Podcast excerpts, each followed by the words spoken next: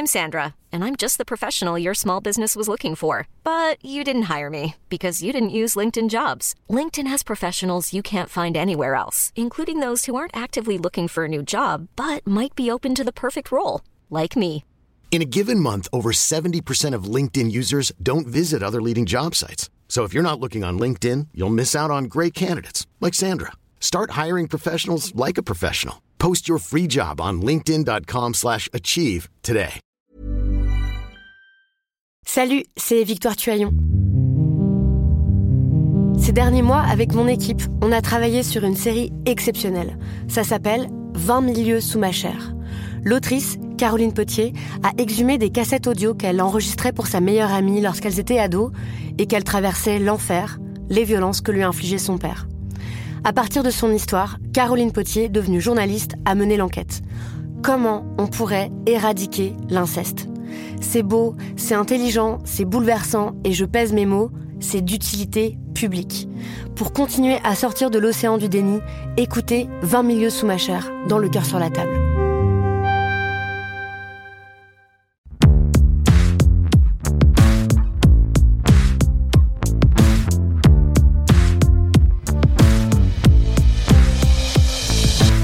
Salut, c'est Thomas Rozek.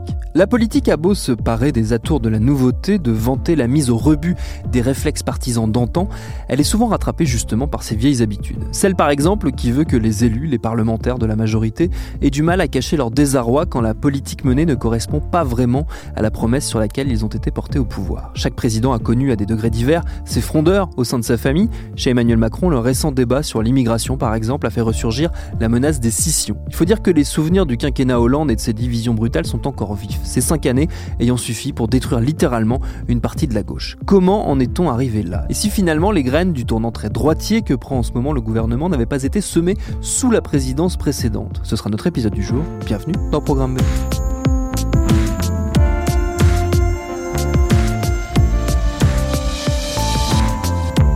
Mon invité, c'est l'ancienne députée socialiste du Doubs, Barbara Romagnan, membre des fameux frondeurs durant le quinquennat Hollande, désormais partie du PS pour rejoindre le mouvement Génération de Benoît Hamon. Elle vient de publier le livre Mon pays me manque aux éditions Libre et Solidaire. Et on a démarré notre discussion en évoquant la façon dont progressivement elle ne s'est plus retrouvée dans la politique menée par François Hollande. Ça faisait déjà plusieurs mois, enfin assez rapidement dès le début d'ailleurs, euh, où j'avais l'impression qu'il y avait quand même une inadéquation qui était quand même assez importante entre ce qui me semblait qu'on avait dit aux gens et ce qu'on faisait, mmh.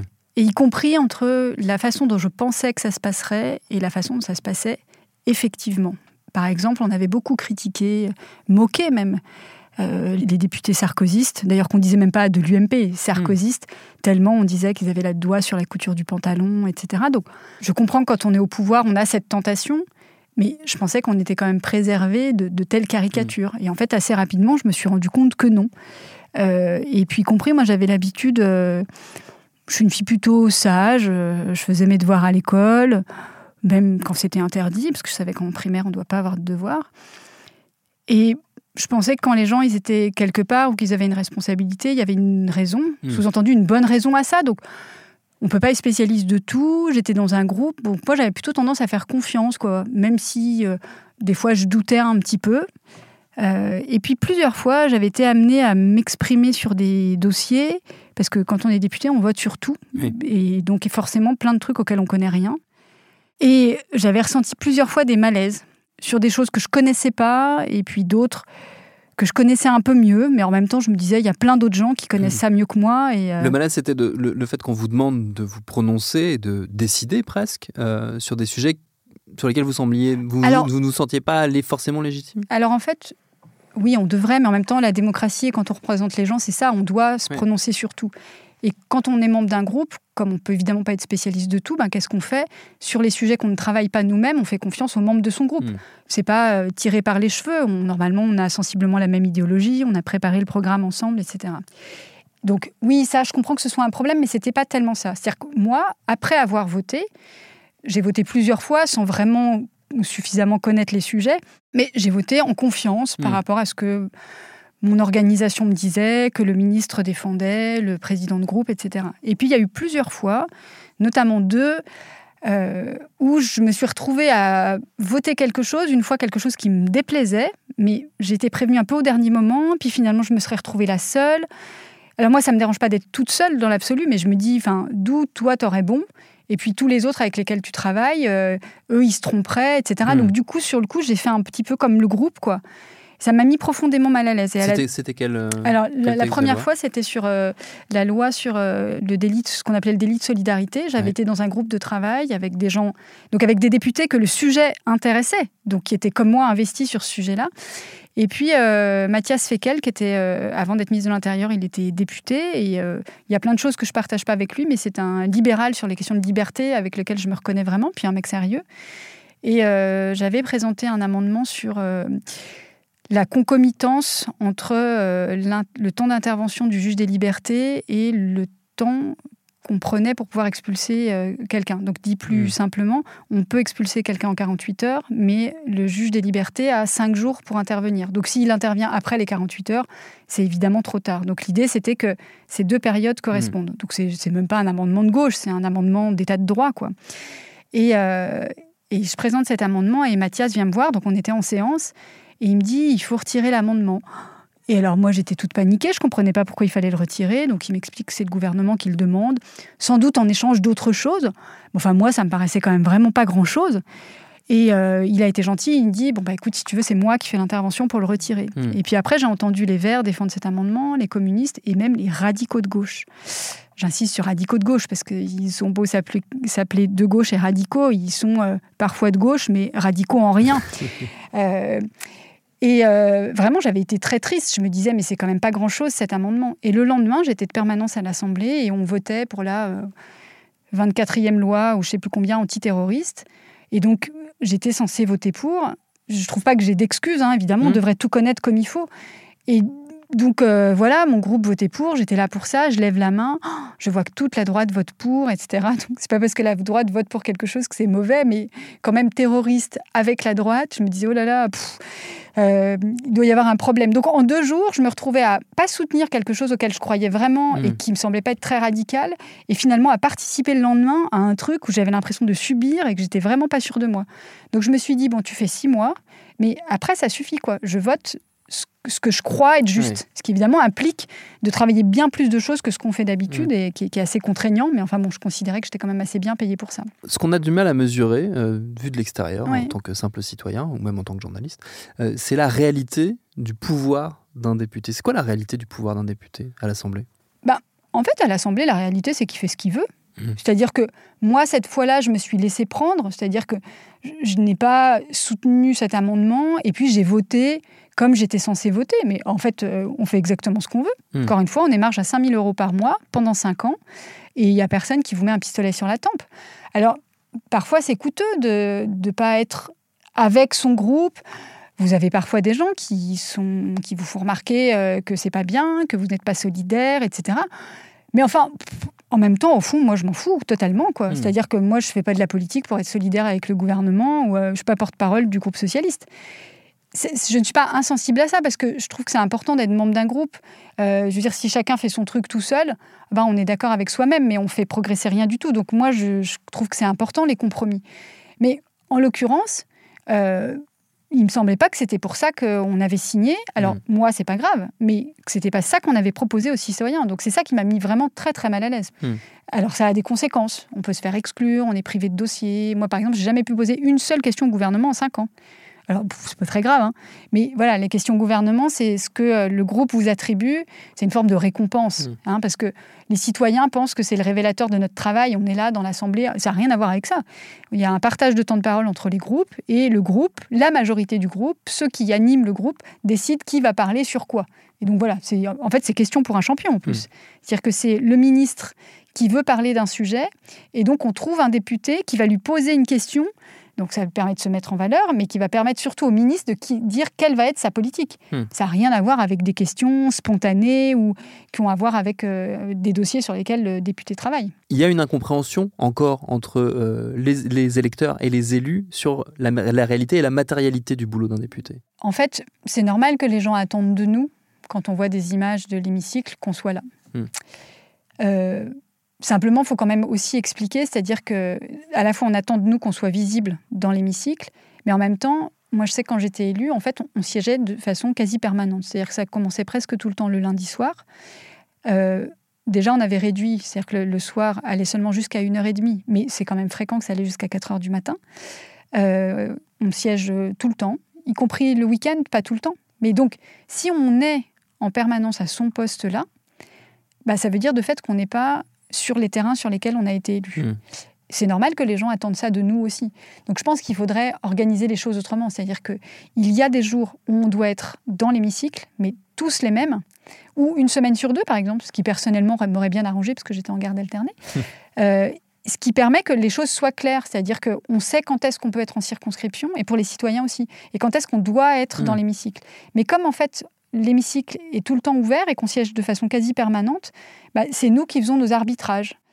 Euh, voilà. Ensuite, une grosse partie de la réalité du travail ne se passe pas dans l'hémicycle. Mm. Mais je comprends, hein, cette représentation, elle est, elle est importante. Euh, il y a du travail de commission, il y a, euh, et puis il y a aussi... moi, je sais que les moments où j'ai le plus travaillé, j'ai le plus avancé, c'est des moments où j'ai organisé des auditions, parfois même pas dans le cadre de ma commission, ou des moments où j'ai lu ou travaillé, où j'ai rencontré des gens qui connaissaient bien le sujet, ça, ça se voit nulle part. Hein. Mais c'est vrai qu'il faudrait qu'il y ait un moyen pour les citoyens d'être en situation de contrôler un petit peu euh, la réalité du travail. Est-ce qu'on a la sensation des fois en tant, que député de ne pas avoir de prise sur la conduite des affaires du pays, de quelque part d'être justement réduit à être une chambre d'enregistrement de la politique du gouvernement quand on est dans la, dans la majorité, ou simplement d'être là pour faire un peu d'agitation et montrer qu'on n'est pas d'accord quand on est dans l'opposition Alors d'abord, moi, j'ai montré euh, que j'étais pas d'accord euh, quand j'étais dans la majorité. Donc non, on n'est pas obligé d'être chambre d'enregistrement. Encore, mmh. ça, c'est vraiment, ça, c'est du pipeau. Encore une fois, ça ne veut pas dire que c'est pas coûteux, mais on vote ce qu'on veut. Mmh. En revanche, savoir si on est utile à quelque chose, euh, disons que moi, l'utilité que je me sentais, et je suis pas sûre qu'elle soit hyper importante, mais euh, moi, je me sens plus proche, par exemple, enfin, je me sentais plus proche d'un certain nombre d'associations dont je considérais qu'elles défendaient des choses qui étaient importantes. Et moi, j'étais contente, c'est un peu dérisoire, mais de me dire qu'elles-mêmes se disaient que, voilà, à l'Assemblée, il y avait, ils avaient quelques relais. Mmh. ce qu'il y a, c'est que quand on est 6, 12 ou même 38 euh, à voter quelque chose, ça ne change pas le résultat du vote. Euh, donc en ça, on peut se sentir un petit peu impuissant. Euh, de même qu'on n'a pas de budget euh, pour mener des politiques. Mais euh, voilà, si c'est ça qu'on a envie de faire, il faut se présenter aux élections municipales. Moi, ça ne me dérange pas. Petite parenthèse pour évoquer le tournant particulier de 2015. Avec les attentats de novembre qui ont fait 131 morts et plus de 400 blessés, le pouvoir socialiste choisit une réponse de fermeté. Le lundi suivant l'attaque, le 16 novembre, François Hollande s'adresse au Parlement. J'ai décidé que le Parlement serait saisi dès mercredi d'un projet de loi prolongeant l'état d'urgence pour trois mois et adaptant son contenu à l'évolution des technologies et des menaces. Et le 19 novembre, donc, a lieu à l'Assemblée le vote. Le scrutin est clos. Voici le résultat du scrutin.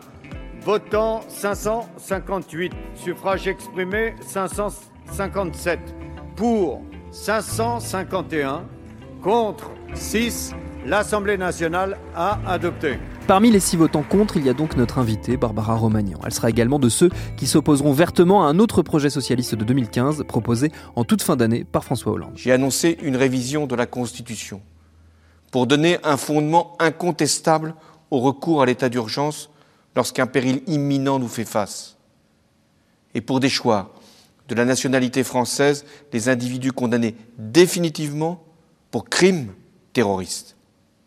Il revient désormais au Parlement de prendre ses responsabilités. La déchéance de nationalité après de longs et âpres débats sera finalement abandonnée. Mais il n'empêche, le mal était fait et les divisions ne seront plus surmontables. J'ai demandé à Barbara Romagnan si c'était dans le mélange de promesses économiques non tenues qui caractérise le début du quinquennat et de tentatives sécuritaires, comme on l'a vu, qui caractérisent plutôt la fin, qu'on trouvait les raisons de l'implosion et de la quasi-disparition du Parti socialiste. Alors, moi je pense, parce que ça touche deux choses. À mon sens, au-delà même des questions économiques et sociales qui sont évidemment centrales, hein. hmm. mais euh, c'est la question démocratique qui est en jeu. C'est-à-dire que la politique, c'est nécessaire pour les gens qui, tout seuls, n'ont aucun pouvoir. Donc c'est nécessaire pour la gauche, pour les classes populaires, des gens à qui on dit, ben voilà, euh, tout seul, vous pesez rien du tout, personne vous écoute, mais nous, si vous votez pour nous, euh, voilà ce qu'on fera. Et toutes vos mois mises ensemble, eh ben c'est ça qui va pouvoir peser. C'est pour ça que le suffrage universel, c'était important, masculin dans un premier temps et après avec les femmes 100 ans plus tard. Euh, c'était important parce que, voilà, les faibles mis ensemble pouvaient faire euh, contrepoids aux forts. Bah, si nous, on respecte pas ça, bah, je veux dire, notre existence, enfin, on n'a pas lieu d'être. Ça sert à rien du tout, quoi. donc la démocratie, c'est vraiment un truc essentiel. Donc oui, pour la gauche, à mon sens, c'est une des explications. Après, ça date pas d'aujourd'hui. Hein, et puis, euh, la conversion au libéralisme économique, euh, c'est euh, au moins aussi important.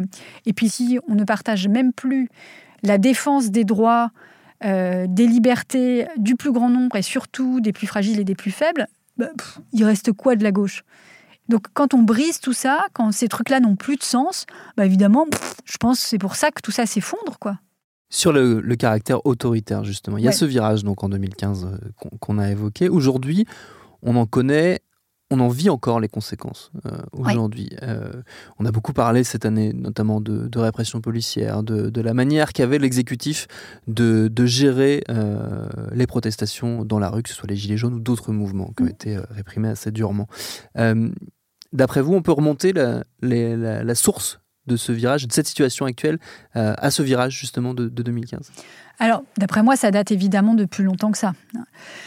Euh, y compris le rapport aux étrangers, ça fait longtemps déjà que euh, les socialistes, pensant sans doute de bonne foi dans un premier temps qu'il fallait éviter de parler d'immigration, etc., parce que ça faisait monter le Front National. On a vu que de ne pas en parler, et puis après d'en parler comme le fait la droite ou l'extrême droite, ça a plutôt profité justement à la droite, à l'extrême droite, et puis pas simplement en termes d'électoral, c'est-à-dire que ça a progressé aussi dans les têtes. Donc ce virage de plus en plus autoritaire, il a commencé évidemment euh, avant, déjà avec la droite. Euh, sous Sarkozy, c'était particulièrement manifeste, mais pour moi, ça, ça n'a rien de surprenant. C'est pour ça que je suis à gauche. Ce qui, euh, là où il y a vraiment une brisure, c'est que c'est comme si la gauche n'avait plus aucun repère. C'est comme si la gauche n'existait plus.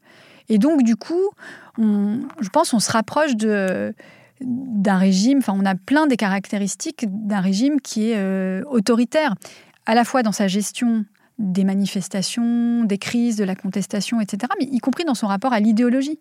Parce que ça, c'est une des différences importantes entre euh, les régimes totalitaires et autoritaires. Souvent, dans les régimes autoritaires, en fait, il n'y a pas d'idéologie sur mmh. laquelle on est fondé. Donc, oui, je pense que ça, a, commencé avant, mais le fait que la gauche soit elle-même porteuse de ça, euh, et qu'elle considère que, enfin la gauche, les socialistes au pouvoir, euh, euh, oui, je pense que ça a fait vraiment beaucoup de mal. Et je pense que c'est aussi, comment dire, le, le pendant, enfin, j'en suis pas sûre, mais le pendant de l'impuissance sur les questions sociales. Il y en a qui s'en moquent, mais à gauche, on s'en moque pas. Comme si finalement, c'était une façon de redonner du pouvoir à l'État. On voit bien qu'on n'arrive pas à résorber ou à inverser le rapport de force sur les questions sociales, qu'il y a toujours autant de pauvres qu'avant. Peut-être là, c'est une façon de remanifester euh, le pouvoir de, de la puissance publique, je ne sais pas. Hmm. Hmm. Ce qui caractérise aussi ce, ce, régime dans lequel on, s'installe depuis, depuis quelques années, notamment depuis l'arrivée d'Emmanuel Macron au pouvoir, c'est son pragmatisme. Ça devient une revendication euh, de justement de s'être détaché des, idéologies et de, dire nous, nous on travaille pas avec des idées, on travaille avec des chiffres, avec des données, avec, euh, avec du pragmatisme. Ça en dit long aussi sur euh, le délitement de, des grandes traditions politiques françaises. Mais en plus, c'est faux. C'est-à-dire qu'ils ont la prétention au pragmatisme, c'est-à-dire que c'est un prétexte pour faire comme si les autres seraient que dans des idées et donc soit irresponsables, soit sans conscience de la réalité. Mais sur un autre exemple dont on n'a pas beaucoup parlé, qui m'est extrêmement cher, par exemple, sur la question migratoire, n'arrête pas de mentir et d'entretenir des choses totalement fausses, à la fois sur les chiffres, sur les gens qui viennent, qui arrivent à venir, etc., sur le sens de la fermeture des frontières. On peut décider de dire qu'on ferme les frontières. On voit bien que ça n'empêche pas les gens de venir. Les gens, ils sont prêts à mourir dans la Méditerranée, plus tous les autres qui meurent. C'est pas parce qu'on dit on ferme nos frontières que les gens vont pas venir. La seule, la, comment dire, le pragmatisme, ce serait vraiment de prendre acte de ça et de savoir que comment dire, rendre plus difficile l'accès au pays, ben, la seule chose que ça fait, c'est que ça développe le business des passeurs, que ça augmente le nombre de morts. Et le seul truc réaliste, c'est vraiment de dire que les frontières sont ouvertes, pas qu'elles sont supprimées. Ça n'empêche pas de contrôler les frontières, mais qu'elles sont, euh, sont ouvertes. Euh, et puis en plus, le pragmatisme, ce serait aussi de prendre acte du fait que de la situation ne va faire que s'amplifier. Ça veut dire qu'on ferait bien de s'entraîner maintenant, au-delà même de la question humaine, à accueillir correctement les gens, ce qu'on peut très bien faire, parce que de toute façon, après, il va y en avoir plus. Et c'est peut-être justement, et on en revient à ce qu'on évoquait au début, dans ces débats sur l'immigration que s'installeront quelques fissures dans une majorité pour l'instant assez monolithique. Merci à Barbara Romagnan pour ses réponses. Programme B, c'est un podcast de Binge Audio préparé par Lauren Bess, réalisé par Thomas Play. Abonnez-vous sur votre appli de podcast préféré pour ne manquer aucun de nos épisodes, Facebook et Twitter pour nous parler, et à demain pour un nouvel épisode.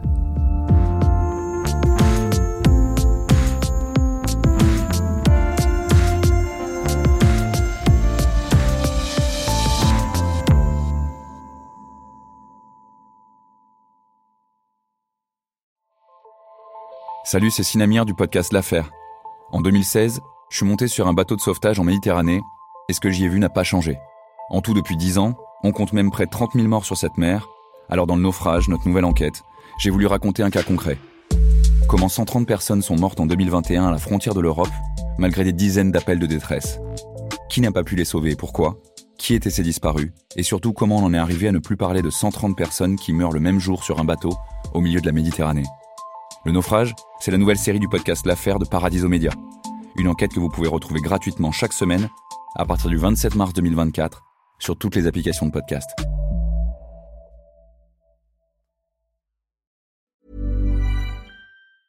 Even when we're on a budget, we still deserve nice things.